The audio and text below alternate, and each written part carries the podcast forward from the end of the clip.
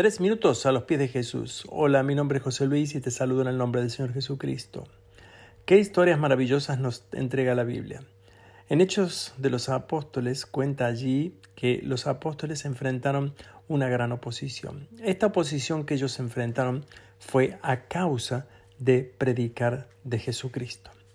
Los religiosos de la época estaban muy enojados a causa de esto y mandaron a ponerlos en prisión.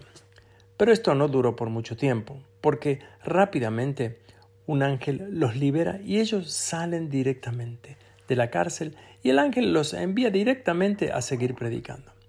Nuevamente, luego de que ellos estaban en el templo predicando, vinieron nuevamente estos hombres, estos religiosos, y los tomaron nuevamente prisioneros y los llevaron nuevamente ante el concilio. Allí ellos pretendían justamente hacer juicio por ellos mismos y matarlos pero con la ayuda de Gamaliel, un hombre de Dios, pero que también pertenecía a este grupo de religiosos, él los llevó a la reflexión y les dijo, si estos hombres están predicando por sí mismos y haciendo cosas por sí mismos, esto no va a prosperar.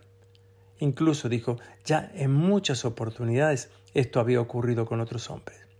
Pero si lo que ellos están predicando es de Dios, ustedes ni yo vamos a poder detenerlo. Fue allí en ese momento que gracias a la intervención de Gamaliel, pero por cierto, a la obediencia de los discípulos de predicar el Evangelio y de seguir predicándolo a pesar de todas las dificultades que ellos vieron, fue que salieron de allí, pero ocurrió un hecho muy interesante antes de su salida. Los religiosos de la época decidieron seguir el consejo de Gamaliel y dejarlos libres, pero antes de eso decidieron azotarlos.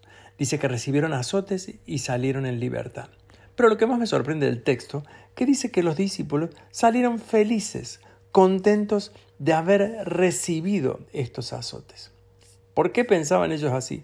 Porque como ellos dijeron, era un privilegio para ellos sufrir por causa del Señor. Me hizo pensar mucho en esto. ¿Cuántas veces nos quejamos de cosas? ¿Cuántas veces eh, tenemos que hacer un pequeñito esfuerzo para servir al Señor y ya estamos quejándonos? Miremos la vida de estos hombres. Leamos el capítulo 5, del verso 27 en adelante. Nos vamos a sorprender, nos vamos a dar cuenta lo maravillosa que es servir a Dios y lo emocionante que esto es, porque vamos a ver el obrar de Dios en nuestra vida. No nos quedemos quejándonos con un poquito de esfuerzo. Estemos dispuestos a más. Demos mucho más de lo que podemos dar. ¿Qué piensas tú de esto?